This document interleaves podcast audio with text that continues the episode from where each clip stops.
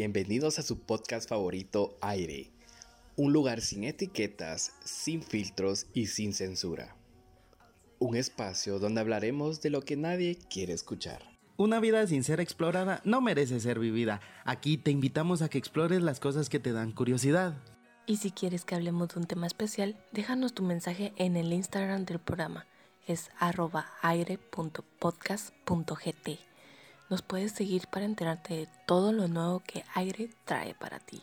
Si te quieres promocionar en nuestro podcast, nos puedes escribir a nuestro Instagram o enviar un correo a gt2021rie.gmail.com.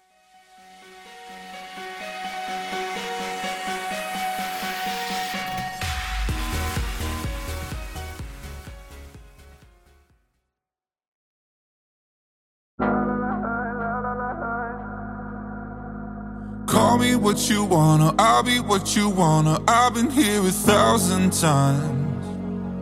Eh, eh, hey, hey, falling for another, I don't even bother. I could do it all my life. So tell me if you wanna, cause I got this feeling. I wanna hear you say it, cause I can't believe it. With every touch of you, it's like I've started dreaming. Guess heaven's not that far away. I'll.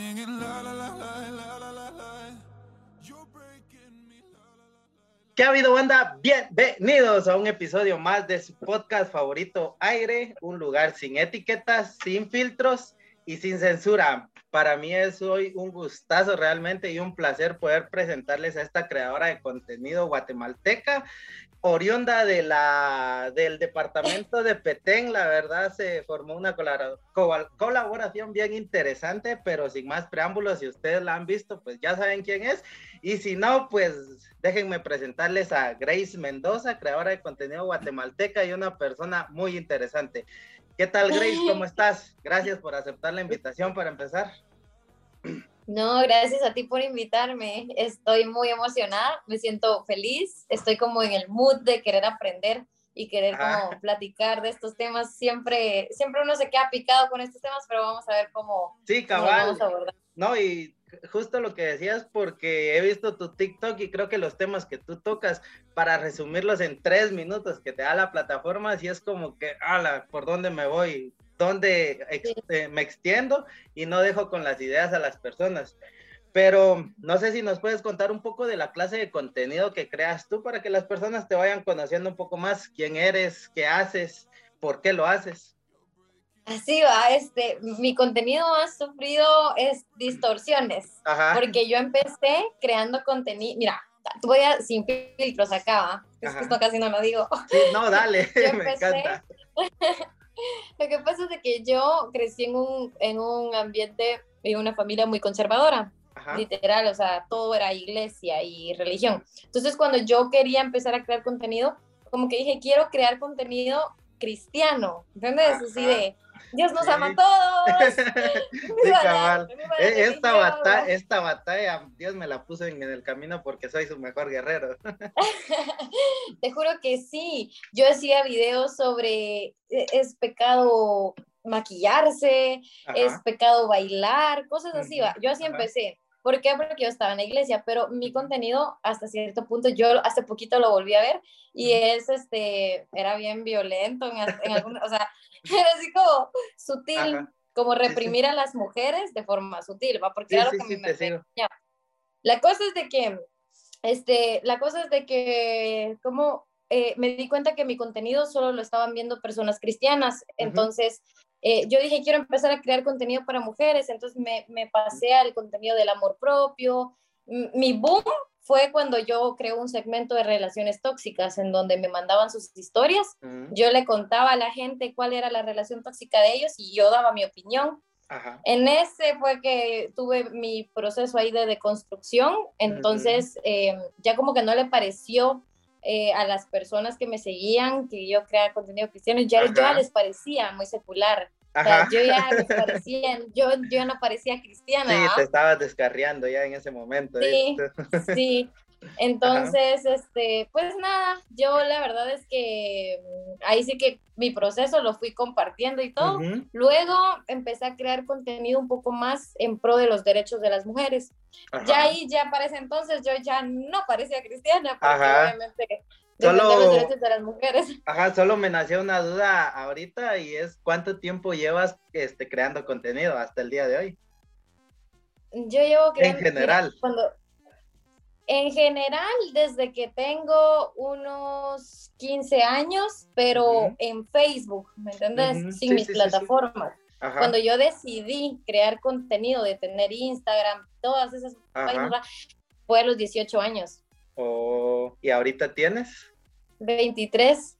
Mm, ya hace, ya hace tiempo, entonces, qué, qué interesante la verdad la forma en que has ido creciendo con relación a todo esto de la creación de contenidos, porque yo me uní relativamente hace poco, la verdad, un año llevo apenas con, con todo esto de que yo dije, de verdad quiero crear contenido para, para las personas y te entiendo totalmente de tu construcción, tu desconstrucción, porque uno mientras va creando contenido va pensando, pero realmente esta persona soy yo, o esto es lo que le quiero compartir al mundo. Pero, perdón, te interrumpí, continúa, continúa con tu. No, pero está bien, porque, porque esta es una plática, igual así las personas que, que escuchan el podcast, que tal vez vienen de mis redes, también te conocen. Y, sí, sí. y pues la cosa es esa, de que me quedé en, en, el contenido para mujeres, en pro de los derechos. Em, ahí me quedé, literal, a mí me, me ubican por eso. Y ahorita hubo una etapa en donde yo hablaba mucho de sexualidad, fue sufriendo cambios, pero TikTok censura mucho eso de la sexualidad. Entonces hablaba de virginidad y todo y me censuraban. yo tengo un strike en, en TikTok, entonces yo dije, no quiero perder mi cuenta y ajá, busqué otros, dije, quiero seguir hablando del tema, pero no es la plataforma. Entonces ahí como que dije, va, de repente en YouTube o cosas así. Y ahorita ya dije, o sea, ya ahorita la Grace 2022 está en el mood de que mi contenido es sobre religión y este y temas un poquito variados, religión y sexualidad son muy fuertes. Pero esa es como la Grace de hoy, la que ya, toda la que ha evolucionado, cabal, de pero me pareció interesante lo que me contabas de que tú de pequeña eras muy religiosa. No sé cómo fue tu, tu infancia, precisamente, o sea, ¿cómo la recuerdas tú?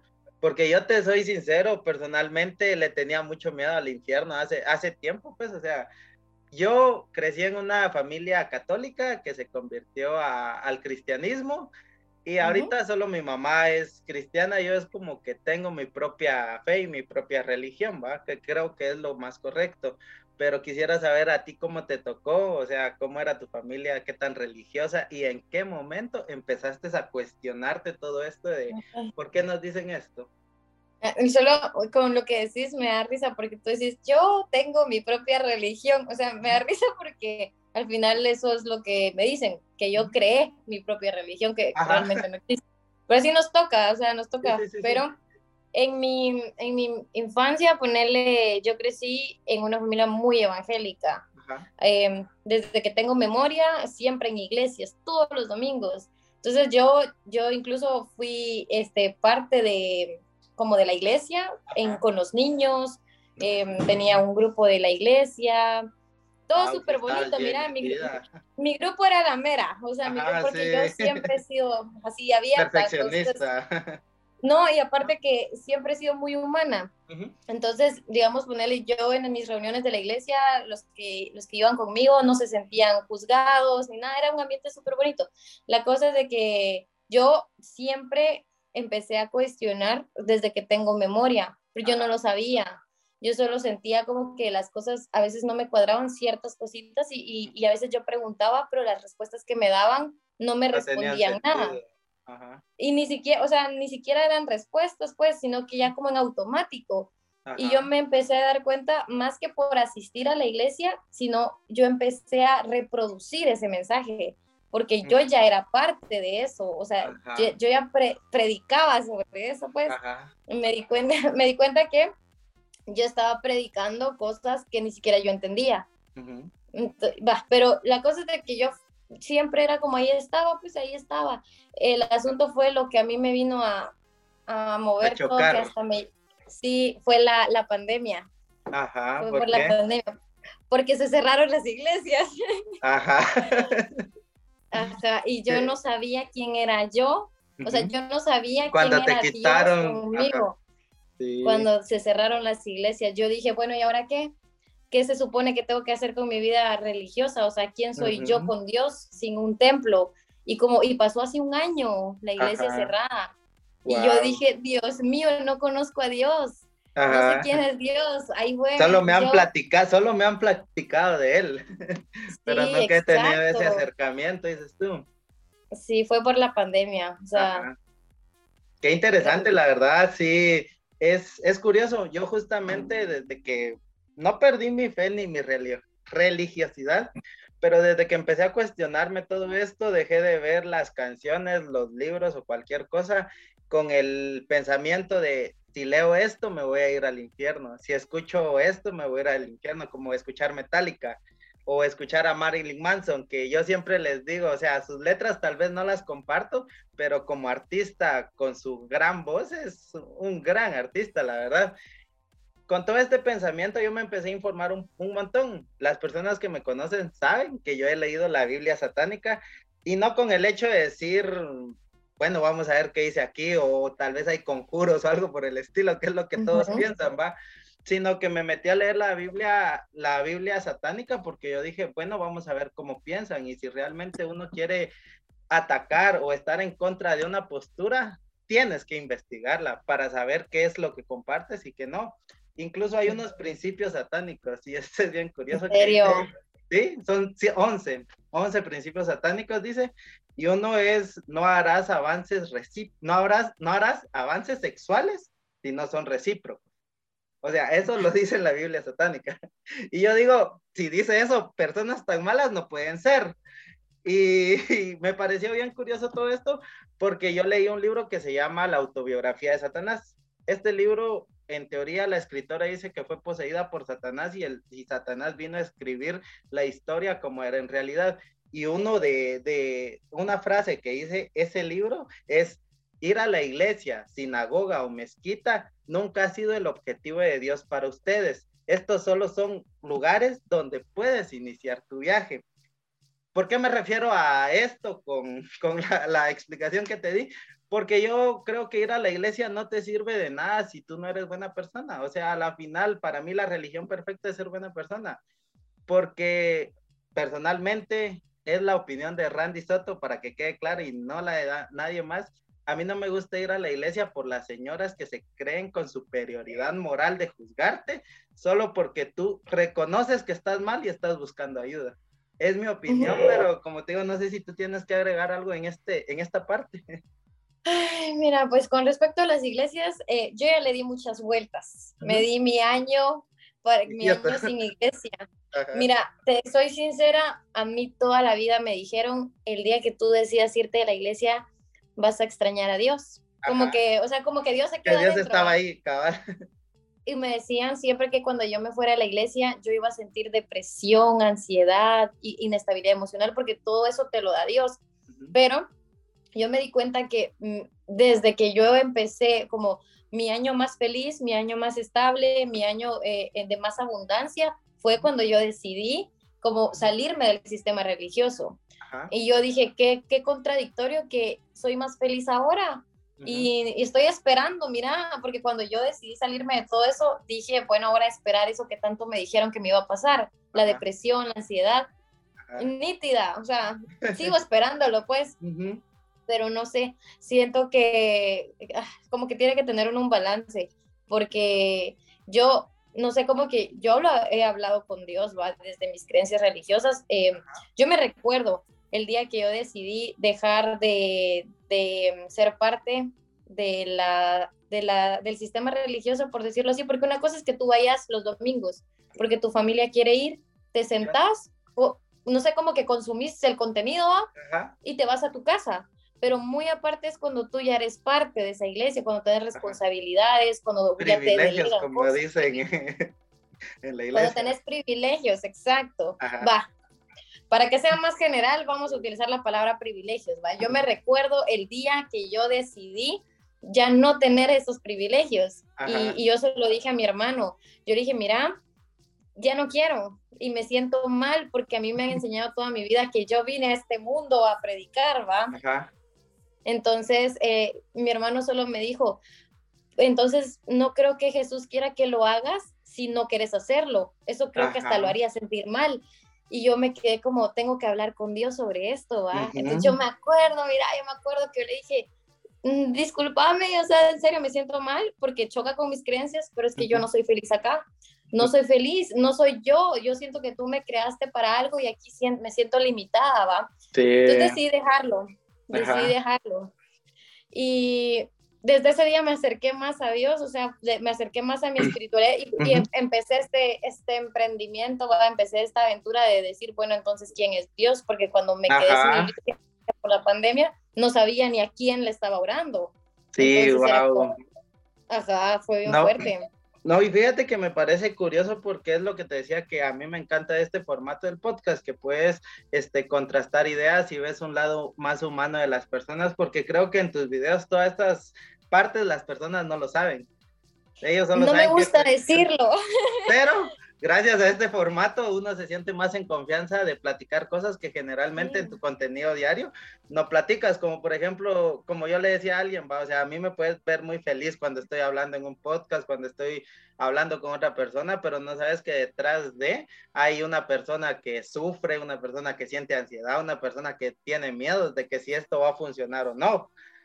Pero creo que como te digo, es un formato que disfruto bastante por eso. Ahora regresando un poco a la plática, cada quien tuvo su acercamiento con Dios y para mí esos acercamientos son más reales que lo que te puede venir a enseñar o a repetir un pastor, porque creo que más que enseñar te repiten lo que dice la Biblia.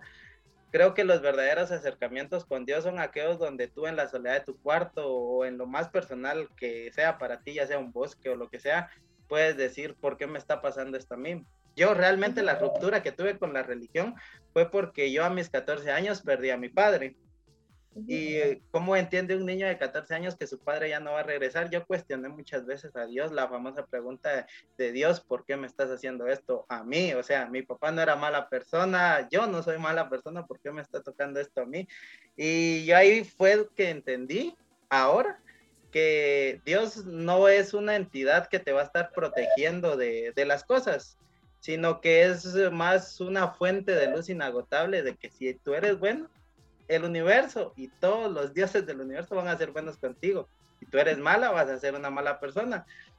Hay una plática en, en YouTube, te las recomiendo por si la quieren ir a ver, es de un escritor que se llama Odín Dupeirón, se llama No todo es inesperado, donde él, él dice que hay que ser coherentes con nuestros actos, ¿va?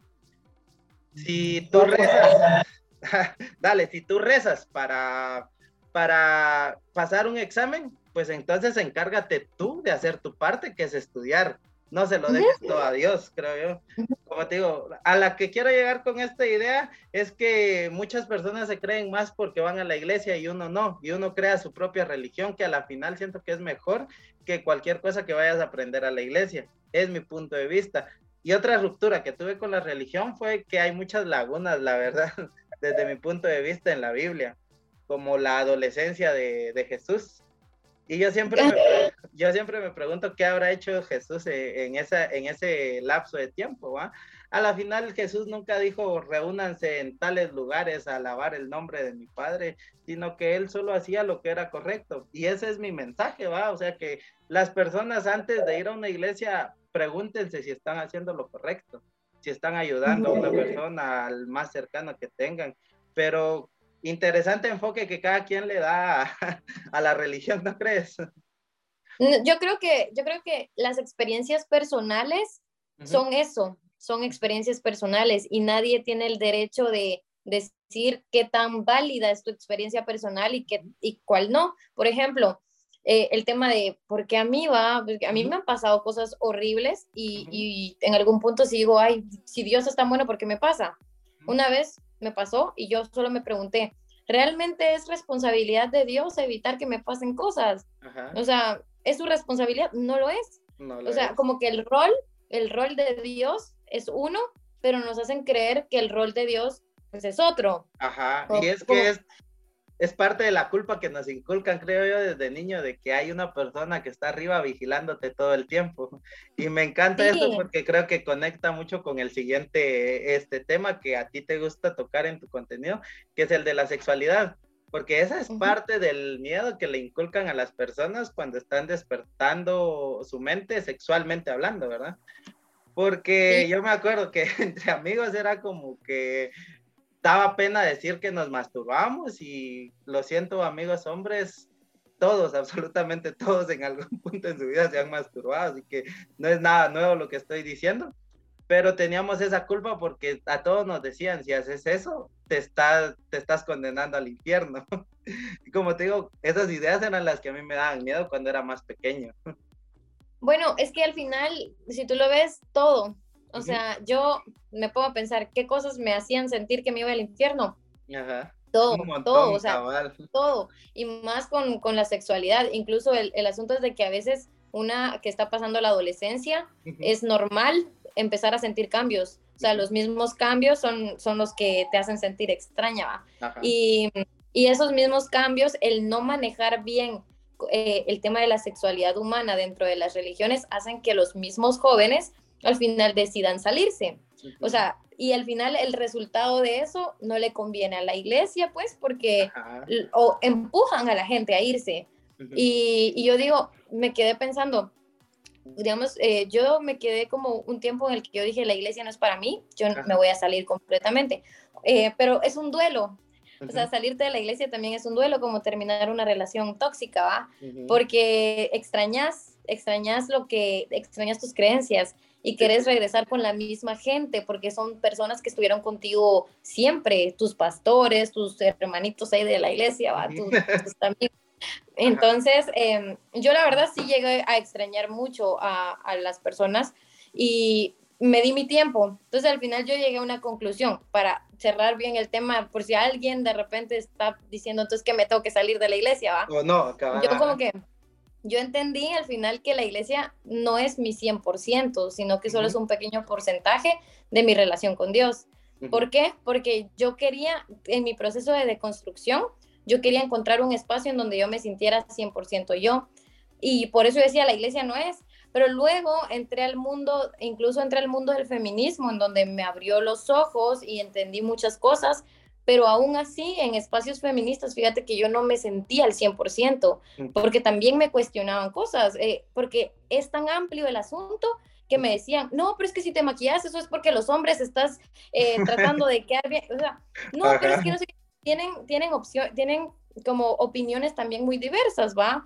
Y yo dije, yo quería encontrarme aquí al 100% y tampoco me encuentro al 100%. Entonces como que entendí que cada movimiento, cada religión, incluso con mi familia, con mi grupo social, solo son un porcentaje. Entonces dije, de repente alguien se siente cómodo con la idea de que de ver la iglesia solo como una herramienta a la cual uno puede llegar y fortalecer, no necesariamente se tienen que salir. Yo creo que esa decisión no se tiene que tomar por presión, sino que uno cuando se quiere ir, se quiere ir y ya. Y yéndose es feliz. Y mm, con respecto a la, a la sexualidad, pues, ¿qué te diré? Su rollo, o sea, hay muchas experiencias con amigos. Yo creo que tú que estuviste en un, en un ambiente religioso, mm, no sé cómo funciona con los hombres, pero al menos con las mujeres, yo sí recuerdo que con mis amigas vivíamos toda nuestra etapa de colegio con culpa. Y, incluso hasta recuerdo que yo lloraba con mis amigas porque le había fallado a Dios. Oh, em, como por, por, ejemplo, con, ay, bailé. O sea, con cosas así. Reggaetón. bailé reggaetón, con Juanito. Me ponía a llorar. Yo me ponía a llorar, pero no sé cómo es para los hombres. O sea, cómo pasaron el vivir el pecado. ¿Cómo fue para ustedes, los hombres? Pues fíjate, bueno, personalmente fue más como bueno, como te decía, yo vi las dos partes, o sea, en el catolicismo yo me recuerdo que siempre era como, hacer todo lo que quieras, pórtate mal, bebé, sea abiertamente sexual, porque vas a la iglesia el domingo, te confesas y ya todas tus culpas están lavadas. así lo veíamos en ese entonces, ¿va? Cuando realmente es algo más profundo que solo rezar dos Padres Nuestros y tres Aves Marías, pues. no, pero así te lo enseñaban. A mí, yo así lo entendí. Como te digo, mi tema en la religión fue de que yo me daba cuenta, creo que desde muy pequeña he sido muy observador en muchas cosas y yo me daba cuenta que realmente a la final yo decía, yo llegué a la conclusión de que en todas las religiones había más de algo malo hoy en día yo solo agarro las cosas buenas de la religión y las pongo en práctica. Pero sí, creo, con nosotros, con, como para responder tu pregunta, con los hombres, la culpa se vive un poco más ligera que, que con ustedes, creo yo, porque también nos han dado ese, ese pensamiento social de que nosotros como hombres podemos ser más abiertos sexualmente, a diferencia de ustedes, que si ustedes lo son, pues ya vienen un montón de prejuicios que realmente no van al caso, pues. Exacto, porque igual eso es algo que yo escuchaba mucho en la iglesia, es que los hombres son así por naturaleza. Y sí, cuando había un chisme de alguna infidelidad o algo, ah, bueno, pues es hombre. Entonces siempre palo para la mujer. Yo recuerdo, fíjate, una situación que me dejó traumada y siempre, siempre la cuento es que yo recuerdo que estaba en la iglesia y ese fue, ese fue un día que yo empecé como a cuestionar porque la persona que estaba pues brindando el mensaje dijo, no es por justificar a los hombres, pero si el hombre voltea a ver al lado, es porque la mujer no se está arreglando lo suficiente para él. Y si le es infiel, entonces ella tiene que ver cómo recuperarlo, porque es que no podemos descuidar al marido. Y miren ustedes, ahí en la noche con su overol de pijama, o sea, y cosas así, ¿va? Entonces yo decía, siempre no, no importa qué pase, no se está abordando el tema de la infidelidad como realmente debería de ser, y al final no solo no se aborda, sino se justifica y la culpa siempre la termina teniendo la mujer por no arreglarse. O Entonces, por arreglarse además es como está buscando a otro. Exacto, entonces la raíz del problema principal no, nos aborda y con los temas de sexualidad es lo mismo. Yo siempre he dicho que los jóvenes cristianos, que son los que más relaciones tienen, las tienen con mucho riesgo porque ellos nunca tienen preservativos, nunca tienen condones porque, porque comprar eso es del diablo. O sea, ya desde el momento en el que tenés un condón es porque ya estás tentando al diablo. Entonces no lo tienes. Pero como igual siempre el diablo tienta, siempre pasa. Claro que sin condón. Cabal, no, sí, qué interesante, la verdad, porque tienes razón, pero también aquí entra otro punto que ahorita que mencionaste es el diablo, me llamó la atención, si quieres platicamos brevemente sobre esto, pero no sé si tú has escuchado sobre la paradoja del diablo. Mm, tal vez sí, pero no con el, no he sabido el nombre, pero explícamela. la paradoja del diablo es la que dice que qué tan malo puede ser alguien o algo que castiga a las personas malas, porque al infierno van todos los malos. Y el trabajo del diablo, de Satanás, de Lucifer, como lo conozcan, es castigar a esas personas. ¿Qué tan malo es, ese, es esa persona entonces? ahí es donde se contradicen las cosas. Es una paradoja bien interesante, no sé si tú piensas algo específico sobre ello. Fíjate que yo ya sabía, bien te dije que no por el nombre, pero fíjate que yo por la serie de Netflix de Lucifer. Ah, es buena. Las eh, primeras cuatro temporadas. Yo la vi completa porque yo me enamoré de él, pero la cosa es de que la cosa es de que cuando él dijo, "Yo no soy malo", dijo Lucifer, va, "Yo no soy malo, yo solo castigo a la gente mala." Entonces yo ahí me, me entró, mira, ahí me cuestioné, ¿por qué yo tengo miedo a un infierno si yo no estoy haciendo nada malo? Y, y, también Lucifer dice en la serie que nuestro infierno es nuestra culpa y no podemos vivir en este mundo como que si ya viviéramos un infierno. Y entonces es como, ahí fue, y de hecho mi tatuaje que, que me hice fue por la serie de Lucifer. Ah, ¿en serio? no sé si nos puedes contar un poquito de, sobre qué significa tu tatuaje. Vi que te lo hiciste y está muy cool, la verdad. Sí, lo que pasa es de que em, yo, de hecho, un dato curioso, unas, unas dos noches antes de tomar la decisión de tatuarme, yo lloré. O sea, lloré, lloré, porque estaba llorando mis creencias limitantes. O sea, lloraba porque toda mi vida me dijeron que yo me iba a ir al infierno si me tatuaba.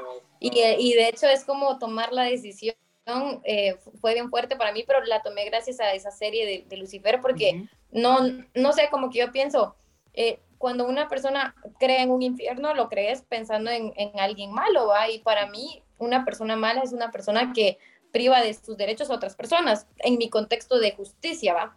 Y yo digo, ¿qué estoy haciendo yo? O sea, literal, ¿qué estoy haciendo yo que sea malo para otras personas? Yo no estoy haciendo nada. Entonces, pienso que, que igual eh, de construir lo que es el infierno me hizo vivir más tranquila. Por eso mi tatuaje fue, mi tatuaje fue como un solo rollo en creencias porque sí me dolió. fue, fue morir a mí misma, a la Grace de antes, ¿va? Pero, pero ya lo hice y es como, no, me, no creo que me vaya al infierno, no es parte de mis creencias. Mi familia en algún punto sí fue como, uy, va, ya te borraron del libro de la vida. De la vida. no, pero qué genial que toques el punto de los tatuajes también, porque eh, esto es como yo veo las cosas y como las creo hoy en día, ¿va?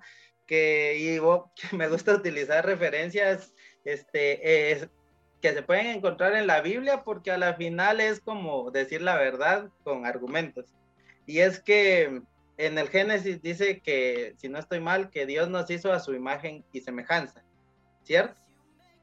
Esto quiere decir, y nosotros lo hemos percibido de esta manera, que nosotros creemos que Dios es una persona antropomorfa, que se ve como nosotros, ya sea que tiene dos piernas, dos brazos y, un rostro, ¿ah? Pero en el libro que te digo que se los recomiendo mucho, la verdad, que es la autobiografía de Satanás, dice que Dios es una fuente de luz inagotable. Él no tiene un cuerpo antropomorfo. Cuando dicen nos hizo a su imagen y, semejanza, no se refiere a estos cuerpos, se refiere al alma, porque el alma a la final es luz, es lo único que tú realmente posees.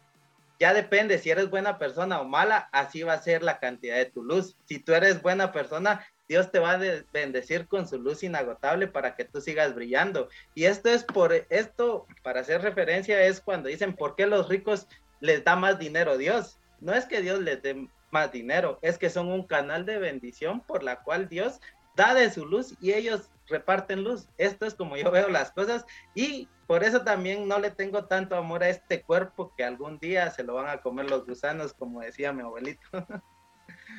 no sé qué piensas tú de eso. Con el tema de, yo siento que eh, la cuestión económica sí depende de muchos factores. Ah, sí, no, eh, te dar un ejemplo, pero es... Ajá. Ah, no, no, sí, eh, pero, pero me refiero a que hay muchas personas que, que sí llegan como a pensar de que el, asunto... No, de que Dios tiene favoritos. Ajá, ajá. Es, ajá, y, y, es como, es bonito saber dentro de tus creencias, porque igual a mí me enseñaron siempre que había una jerarquía en donde el pastor, y luego estaba yo.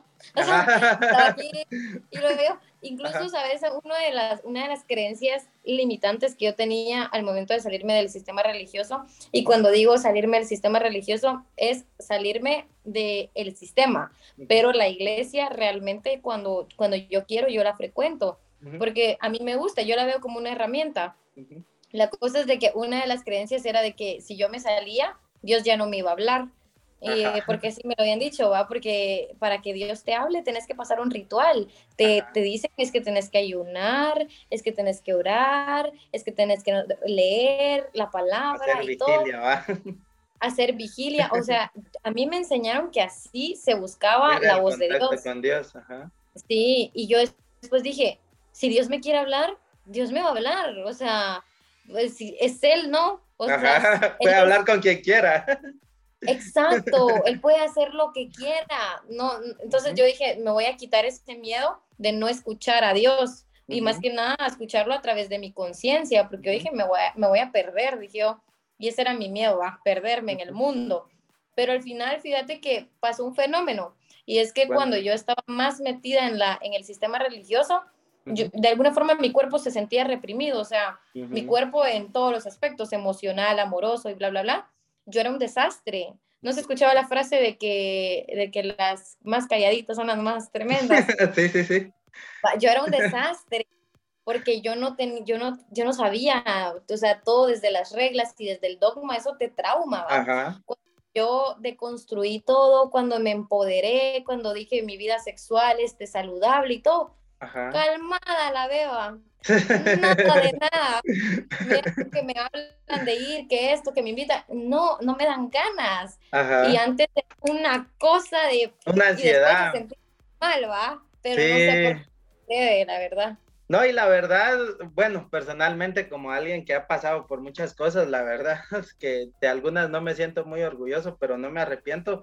Te puedo decir que te das cuenta de lo que muchas personas tachan como malo en la iglesia como irte de fiesta, ingerir drogas, fumar, beber.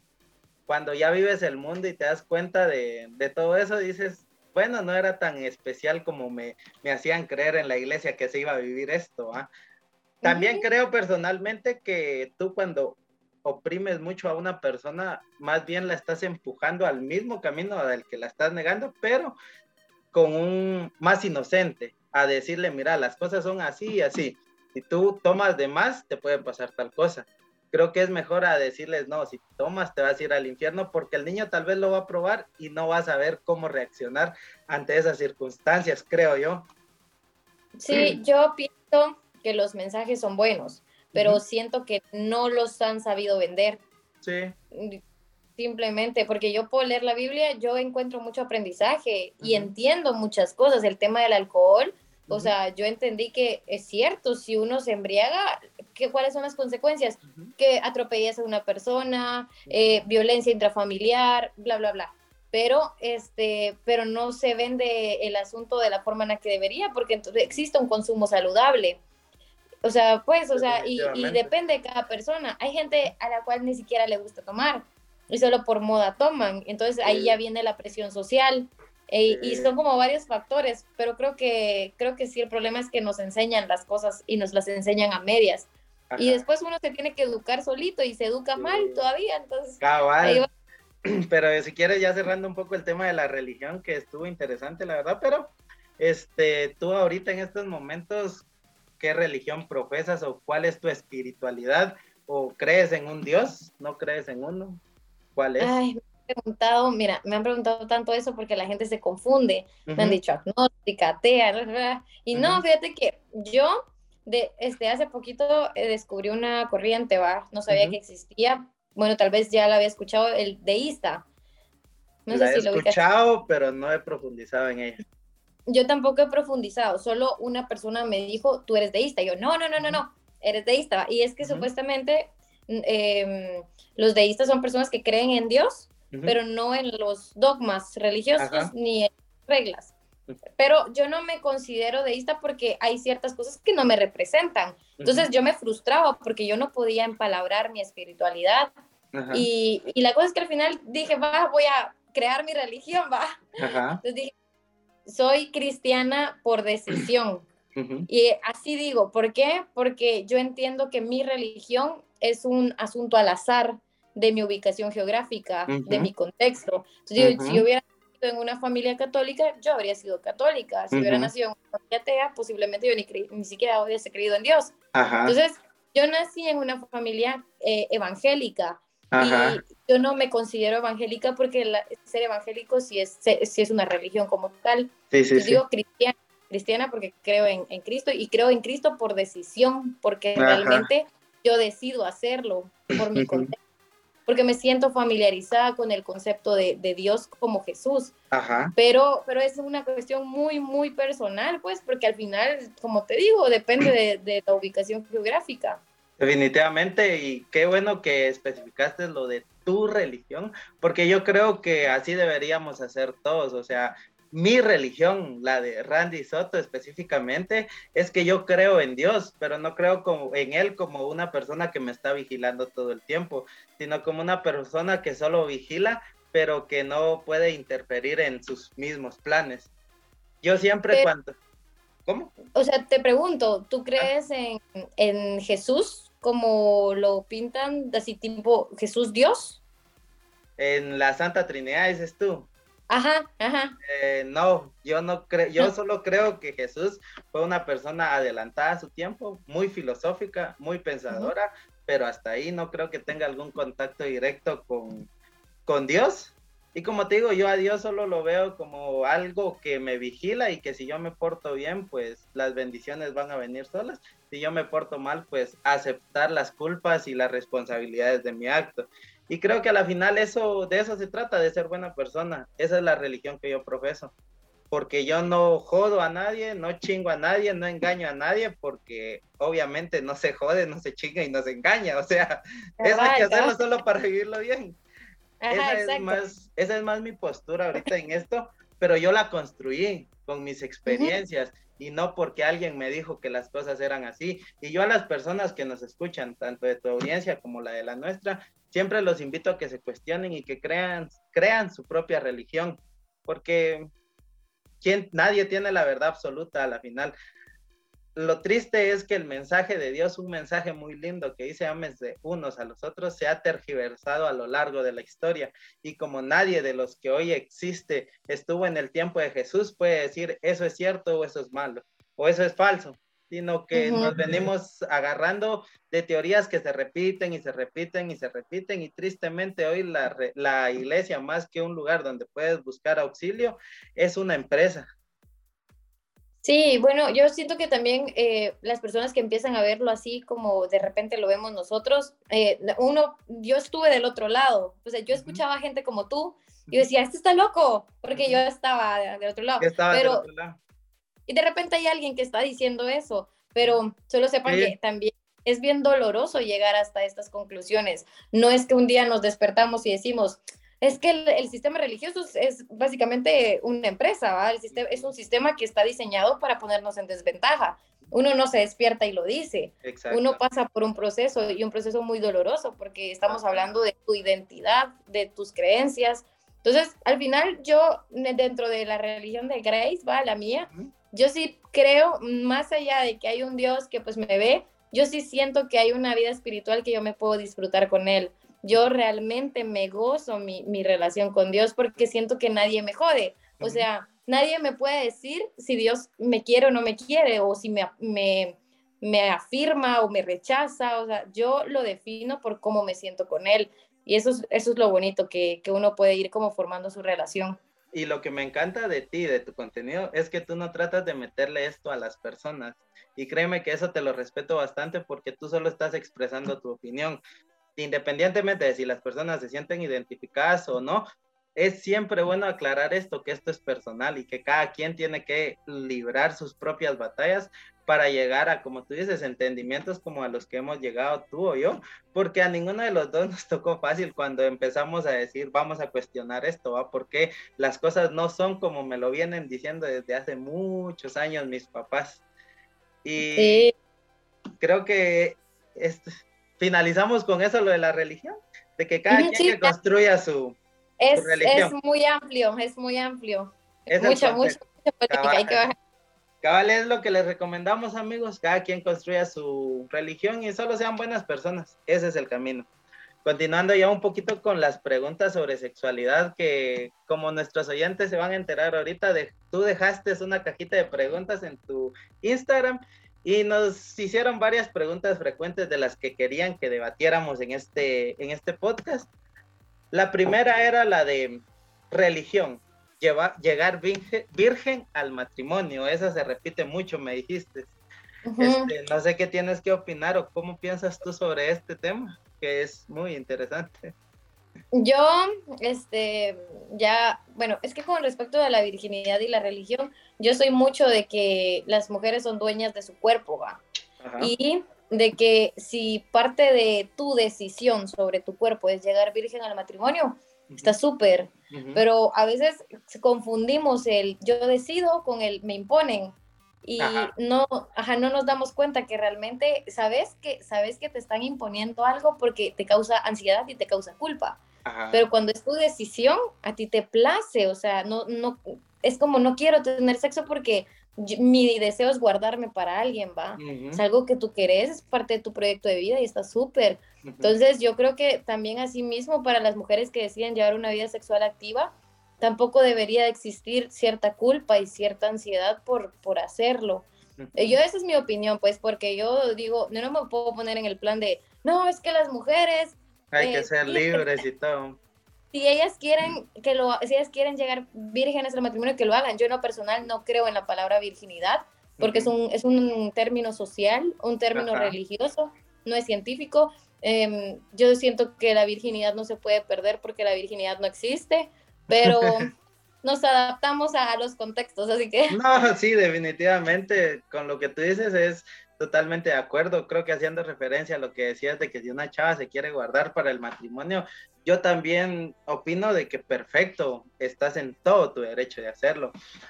esto es poniéndolo este, un poco desde nuestra perspectiva masculina y dándole un consejo a las mujeres, que no sé si soy la persona más adecuada para hacerlo, pero este es y es en base a lo que yo he aprendido.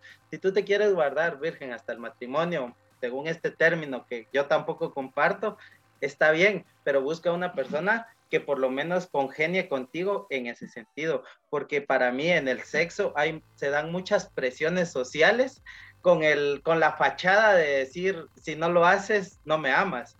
Y si tú lo vas a hacer es porque quieres, porque te nace y no porque alguien te está obligando o te está chantajeando, porque para mí a la final las mujeres son muy chantajeadas en esto porque ustedes son más sentimentales y en cambio uno de hombre es más instintivo, vamos a llamarlo, y nos aprovechamos de sus sentimientos. Lo lamento amigos, pero lo teníamos que decir y es cierto. Yo no, ya pasé esa etapa. Como te digo, son cosas de las que no me enorgullezco, pero tampoco me arrepiento porque son la, lo que me son esas cosas las que me hicieron la persona que soy hoy en día. Y creo que he entendido muchas cosas de la vida de decir no eso está mal porque obviamente ustedes tienen voz tienen voto y tienen el derecho de hacer con su cuerpo lo que quieran. Si quieren estar con muchos chavos adelante eso no los eso no las va a hacer putas. Solo las va a hacer una persona que disfruta su sexualidad pero si nunca estén con alguien por decirte algo, si tú te quieres guardar virgen hasta el matrimonio, no vas a estar con alguien que es sexualmente activo, que fantasea mucho, porque te va a obligar a hacer cosas que tal vez tú no quieres, pero por amor, tal vez vas a terminar accediendo. Creo que es mi punto de vista sobre, sobre parte de este tema. No sé qué Sí, yo, yo creo que eh, comparto lo que decís. Yo siempre he dicho, comparto lo que decís en el sentido de que si una chica quiere llegar virgen al matrimonio, yo sí le recomiendo que busque a alguien, un chico que llegue virgen al matrimonio. Si en caso estamos hablando de un contexto religioso heterosexual, obviamente, porque ese es el asunto, ese es el contexto. Y, y, el rollo es de que, ¿sabes que se distorsiona el mensaje cuando de repente pues tú quieres llegar virgen al matrimonio, pero estás con una persona que ya estuvo con alguien más? Y el asunto es que si tu intención es llegar virgen porque tú tenés una cuestión religiosa ahí, se me hace difícil creer que Dios quiere para ti que tú te guardes, pero darte a ti algo que ya, que, o sea, que no cumple el mismo deseo. Entonces es bien, es bien complicado. Pero eh, con respecto a lo de los sentimientos, que, que, a veces las mujeres son más emocionales, es cierto, o sea, así nos educan. Yo no puedo venir y decir, no, pero es que las mujeres hoy en día ya tenemos, no, es que así nos educan. Nos hacen creer que somos más emocionales porque nos permiten tener sexo solo cuando estamos enamoradas. De lo contrario, nos juzgan más. Por eso las mujeres piensan que son más emocionales, pero realmente el deseo sexual es el mismo, solo que lo hablamos menos. Y con lo de sentirte como arrepentido por las cosas, bueno, no sentirte arrepentido, pero reconocer que estuvo mal. Yo creo que lo importante es enmendar siempre. Yo me siento muy mal. Mira, cuando empezó eh, con esto de los millennials y todo, los tipos de abuso, cuando yo me di cuenta que existía el ghosting, yo dije, ay, esto es lo que yo siempre hago, siempre lo hago. Yo no sabía que era un tipo de abuso psicológico y cuando yo me di cuenta fue como, lo he hecho, pero no lo sabía, ahora ya lo sé, toca enmendar. Vamos a hacer de ahora en adelante responsabilidad afectiva, perdón pasado, seguir. Sí, no, y como tú dices, o sea, quiero aclarar algo hasta este punto por todo lo que me has contado y, y, lo poco que yo te he contado a ti, que esto es para las personas, gente, entiendan, nosotros somos como una cebolla, tenemos capas. Y está bien cambiar, está bien que hoy opine una cosa y mañana otra, porque así es la vida, se trata de evolucionar, de cambiar. Yo ahorita tengo un panorama más amplio por lo que tú me has contado. Y no se enamoren tampoco de ideas, no se aferren a ideas, escuchaba justamente hoy, porque las ideas van y vienen, y esto me refiero precisamente con lo que tú decías de que uno a veces desde pequeño este, se aferra tanto a las ideas de como en la iglesia, que cuando a ti te las quitaron tú no tenías a dónde agarrarte, a dónde aferrarte. y es lo que les digo, no se aferren a las cosas, déjenlas ir y está bien cambiar de opinión, está bien equivocarse, somos humanos, todos la podemos cagar, pero que esa cagada no determine la persona que vas a ser en los años venideros, creo. creo que me parecía interesante resaltar esto. No sé si tú tienes algo que agregar. No, ahorita no estoy, estoy bien, estoy bien con eso de la virginidad. Vale, otra pregunta que hicieron era religión y cómo definen el infierno. Ya lo habíamos platicado, ¿ah? Ajá, pero me gustaría centrarme en específicamente la palabra infierno. ¿Tú cómo lo veías cuando eras niña o cómo lo ves hoy en día o qué es el infierno para ti hoy en día? Bueno, yo lo veía como lo típico que te pintan, va a un lugar de fuego, o sea, literal. Yo vivo en Petén, aquí hace mucho calor, básicamente ya ando practicando, entonces... Cabal.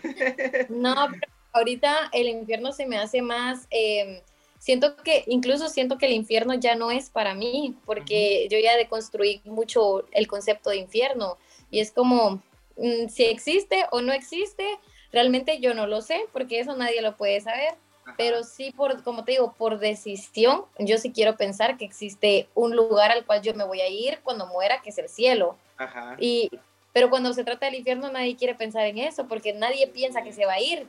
O sea, todos nos creemos lo suficientemente buenos, ¿va? Y realmente es súper, o sea, es súper, si tú, como tú dices, si tú no estás molestando a nadie, no, no siento que tengas que hacerlo. Ahora hay una cuestión, cuando hablamos de infierno, hablamos de meramente una religión, ¿va? Porque creemos en un infierno, porque creemos en un Dios y en un diablo. Y hay situaciones que aunque tú no le afectes a otra persona, según la Biblia, hay acciones que tú puedes tomar en tu vida que te vas, o sea, como por ejemplo mentir, fornicar, adulterio, o sea, y me, um, me molestaban en mi casa porque era como el tema del tatuaje, va, que me voy a ir al infierno. Y yo, ¿sabes, ¿sabes por qué otra cosa me voy a ir al infierno? Le decía, ¿por qué? Me decía, y les, por esto, y le sacaba una gran lista, o sea, por, por como, porque la Biblia te manda al infierno por todo. Por todo, sí, sí, sí pero depende mucho de tus creencias. Al menos yo ya no tengo esa creencia de que me van a mandar al infierno por actitudes que no tienen que ver con dañar a terceros. Pero no, fíjate que yo personalmente hoy en día no creo en un infierno. O sí creo en que nuestras almas van a ir a algún lugar después de, esto que pasemos en, en este cuerpo carnal. No sé a dónde, es la incógnita pero a las personas, por si quieren indagar un poco en este tema que a mí sí me fascinaba antes, hay un libro muy bueno, muy clásico y se los recomiendo a todos, se llama La Divina Comedia de Dante Alighieri, que es el viaje de Dante por el infierno, el purgatorio y el paraíso.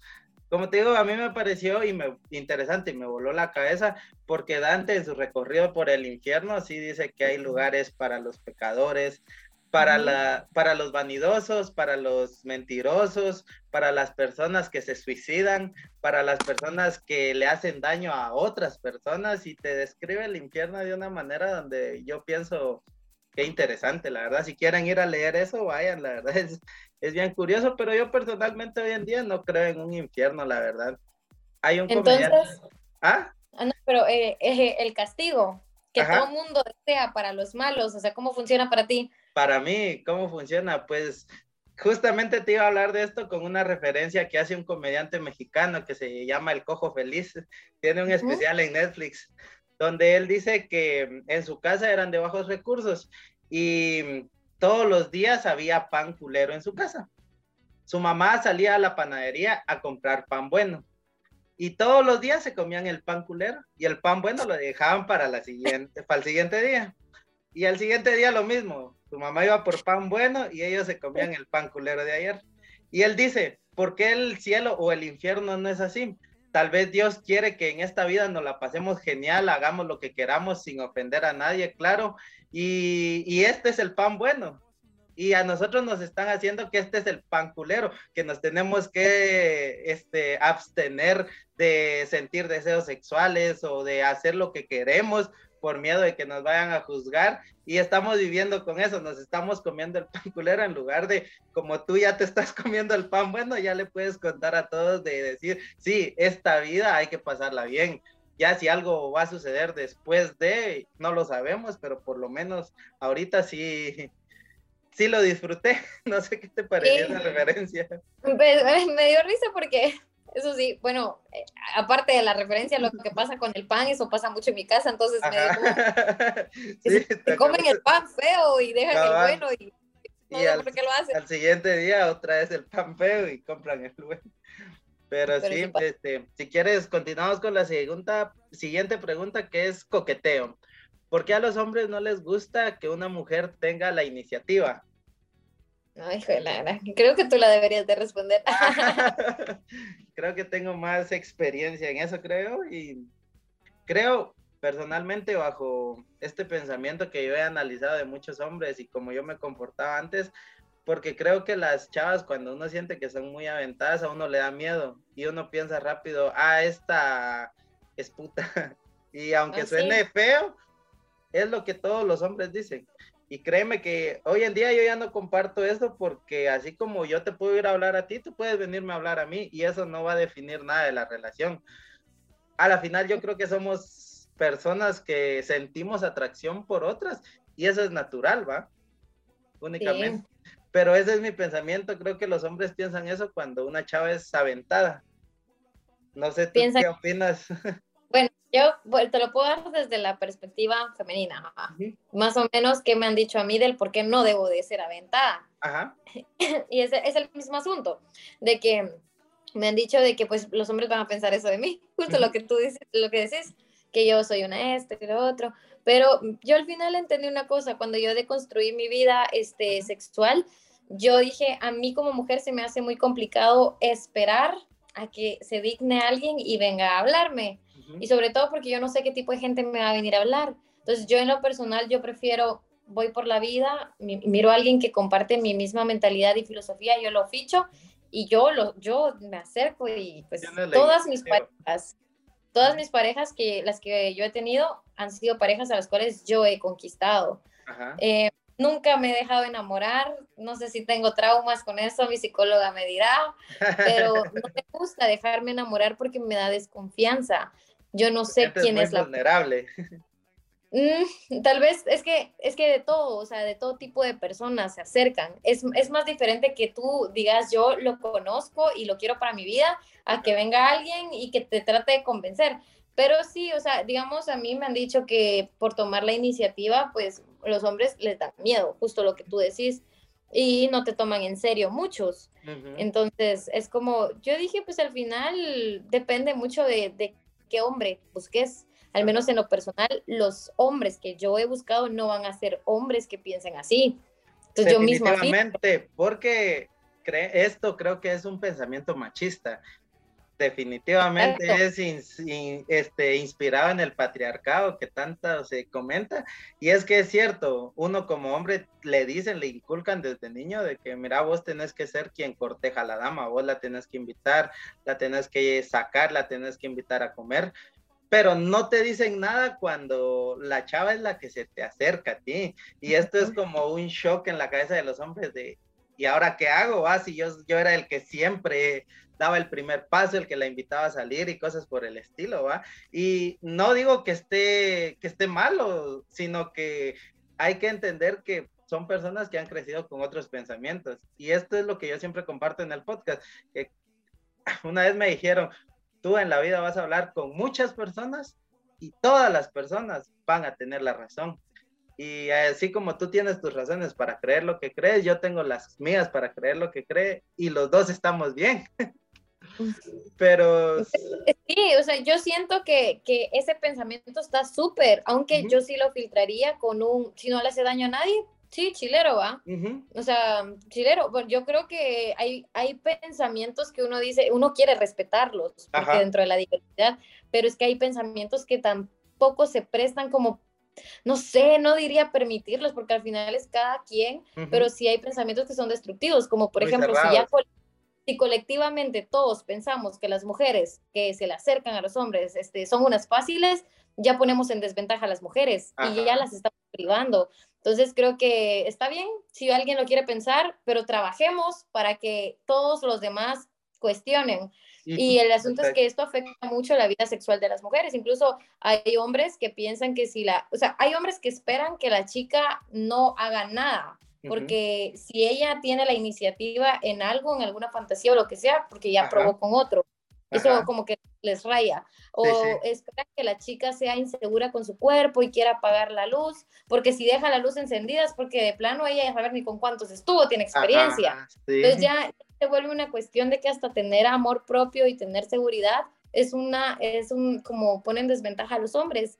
Entonces es como, no sé, es complicado. Yo nunca me he encontrado con esa situación porque yo ya de por sí no, no tendría una relación con alguien que piense de esa forma. Ajá. Pero, pero sí me ha tocado el tema de la menstruación dentro de la relación sexual, es un solo rollo también. Sí, ese tema es bien complicado, la verdad, justo lo hablábamos con, con otro cuate, creo que esta historia la van a escuchar eh, la semana pasada, porque el día que estrenemos esto va a ser una semana después de un episodio que ya teníamos programado, pero en ese episodio yo les contaba la experiencia de un mi, de un mi amigo, muy jovencito, y que no voy a decir su nombre porque para proteger su identidad, porque creo que así le pasó algo este, interesante, le voy a decir yo, pero la cosa era de que mi amigo en ese entonces tenía como 14, 15 años más o menos y estaba empezando a descubrir la sexualidad con su pareja, ¿va? con su noviecita de ese entonces.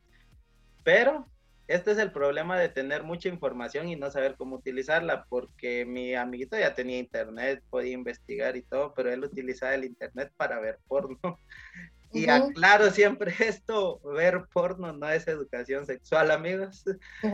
El error que cometió mi amigo fue que por las escenas que veía ahí, decidió tener relaciones con su novia, ¿va? De los dos era su primera vez, nos contó, y dice que él como veía que el chavo le practicaba sexo oral a la actriz, él también lo quiso hacer. Y dice que lo intentó, pero sintió un sabor a metal, nos contó él. Y cuando se dio cuenta, cabal, cuando se dio cuenta, la chavita le había este, bajado su periodo y fue como que, ah, la gran, Dice que ya no, sí, fue raro, ya no, ya no hicieron nada y fue un momento súper incómodo para mi amigo, pero eso pasó por desinformado y por creer que la pornografía era educación sexual. Y como tú decías, me, me, vino a la mente por lo que tú mencionabas de que el tema de la menstruación es un tema bien complicado incluso hoy en día.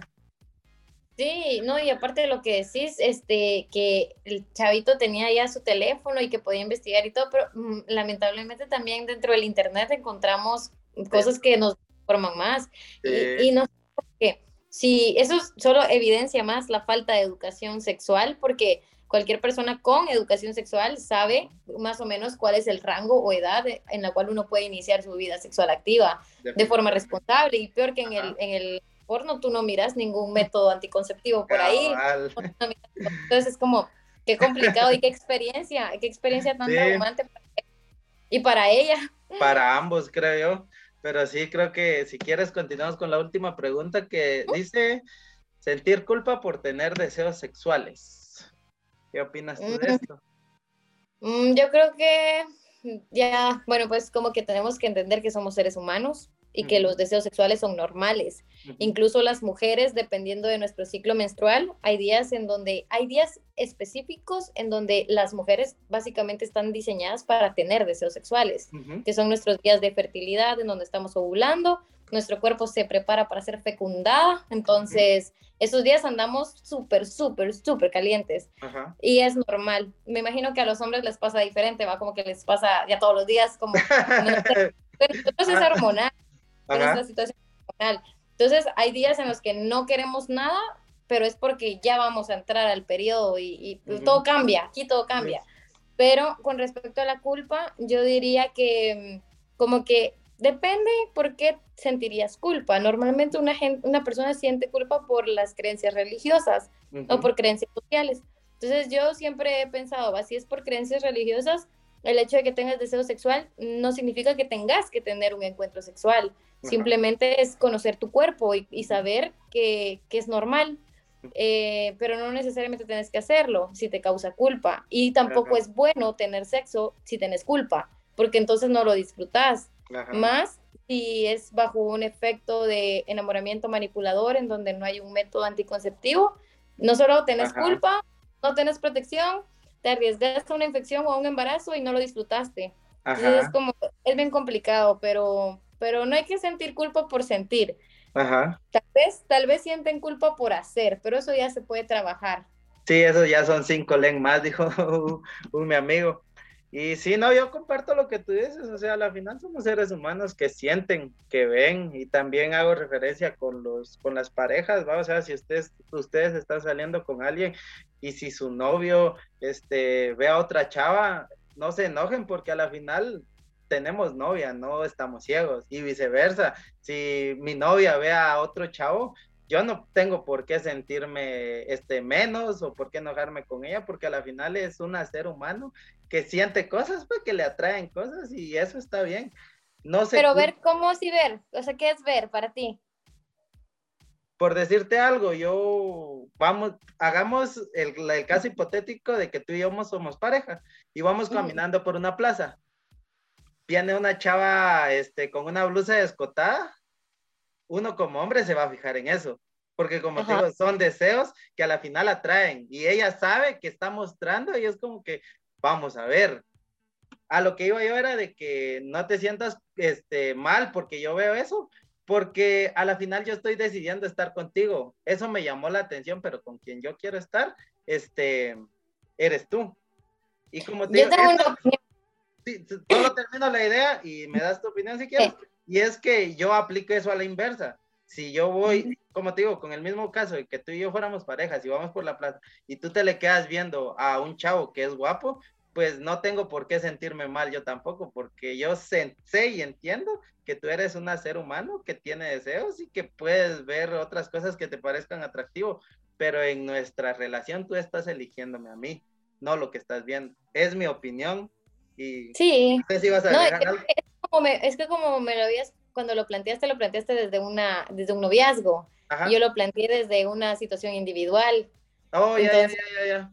Ah, sí, sí, por eso. te sigo. No, pero sí, como te digo, es mi opinión. Ahora, si quieres que especifique en lo individual, pues para mí no, no hay por qué sentir culpa a la hora de sentir deseos, ¿va? Al contrario, siéntanlo como deben de ser, no se repriman. Es como que hoy me siento horny, pues vamos a sentirlo como se debe hoy me siento triste, vamos a sentirlo como se debe, vamos a llorarlo como se debe.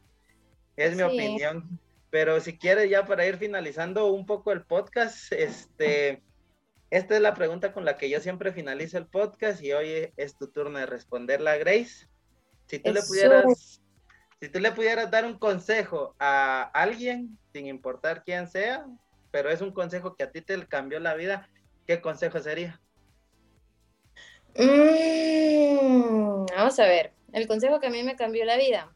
Mm, yo creo que siempre es como, va enfocado a tener como opinión propia, criterio personal, y es como que a veces, no sé, siento que tenemos que empezar a cuestionar más y que el, más que nada, que no sientan culpa por cuestionar. Cuestionar no es malo, indagar no es malo, investigar no es malo, y tampoco quedarte con tus creencias es malo, no necesariamente tienes que estar evolucionando todo el tiempo, a lo mejor investigas otras cosas para darte cuenta que lo que ya tenés es lo que querés y te quedas ahí. Entonces yo creo que sí es importante investigar, cuestionar y sobre todo un buen consejo que les daría es que siempre se queden con lo bueno de todo lo que escuchan, incluso de este podcast, o sea, de repente como hay diversidad de pensamientos, de repente es como, me gusta esto, no estoy de acuerdo con esto. Me tomo esto, no quiero esto. Porque no hay forma de que yo diga algo que eh, complete Le sentido completamente a alguien. Sí, claro, siempre va a haber. ¿Por qué? Porque incluso yo estoy en constante de construcción. A lo mejor el día de mañana yo me doy cuenta que algo que lo que pensaba hoy no era así. O para mí cambia. De repente mañana yo ya no creo en el infierno, por ejemplo. Entonces, no, no se tomen de personas para, para creer cosas, simplemente úsenlas de referencia y tomen sus propias decisiones. Ese sería mi consejo. Pues qué gran consejo, la verdad, es muy acertado. Y yo lo que siempre le recomiendo a las personas es que se informen, que creo que es mi mayor problema a veces con las señoras religiosas, porque ellas siempre dicen, es que así dice el pastor. o es que así dice la Biblia y tal vez son cosas que jamás han leído. ¿ah? Yo siempre si te voy a decir algo es porque me he informado sobre el tema y le invito a las personas a que hagan eso, a que se informen, a que lean, a que escuchen música, porque en el rap se escuchan unas joyas a veces. Creo que tú descubriste unas canciones por ahí de rap que son muy buenas. Una se llama Entrevista a Dios y la otra El Diablo cuenta su historia. Sí. Y hay otra también de ese mismo artista que se llama Carta a Dios, muy buena, la verdad. Y la última que les podría recomendar yo es la del famoso rapero Cancerbero, se llama Perdiendo la Fe. Esa canción me gustó bastante, me llegó al corazón, la verdad dice muchas cosas que yo hasta cierto punto me sentí identificado. Pero eso es todo, Grace. Gracias de verdad por esta plática tan amena, tan, tan enriquecedora, diría yo, porque me enseñaste puntos de vista que realmente estaba pasando por alto. Ah, súper. Chilero igual yo, estoy como aprendiendo y ambos aprendiendo aquí. Y qué bueno que se logró concretar esta justo y Sí, no, definitivamente yo, como lo he dicho otras veces, siento que los podcasts son hasta terapéuticos, porque hablar con una persona es, es relajante, te ayuda a desahogarte. Y como siempre lo digo, al final del programa, no sé si tú tienes algún saludo, algún, no sé, mencionar tus redes, dónde te podemos encontrar, dónde te podemos ver. Ahorita el tiempo es totalmente tuyo. Ah, bueno, pues este, yo estoy como Grace Mendoza en todas mis redes. Mm, mi fuerte ahorita es TikTok, en donde cuestionamos la religión, y pues Instagram, donde subo fotos chileras. pues perfecto, entonces ya saben dónde encontrarlas, amigos. Eso fue todo por esta semana. Recuerden que si nos quieren escribir qué les pareció el podcast de hoy, lo pueden hacer a la página de Instagram del podcast, que es arrobaire.podcast.gt nos encuentran en Facebook como Aire GT y en TikTok estamos como Aire Podcast. Ahí subimos pequeños clips de lo que más, de lo más interesante de las pláticas. Espero se lo disfruten y ya si quieren platicar conmigo de lo que ustedes quieran, como siempre lo he dicho, religión, drogas, política, economía, más de algo tengo que este, comentarles por ahí. Sin nada más que agregar, me encuentran en Instagram como arroba randysoto2691 y nos seguimos viendo hasta la próxima. Bye. Bye.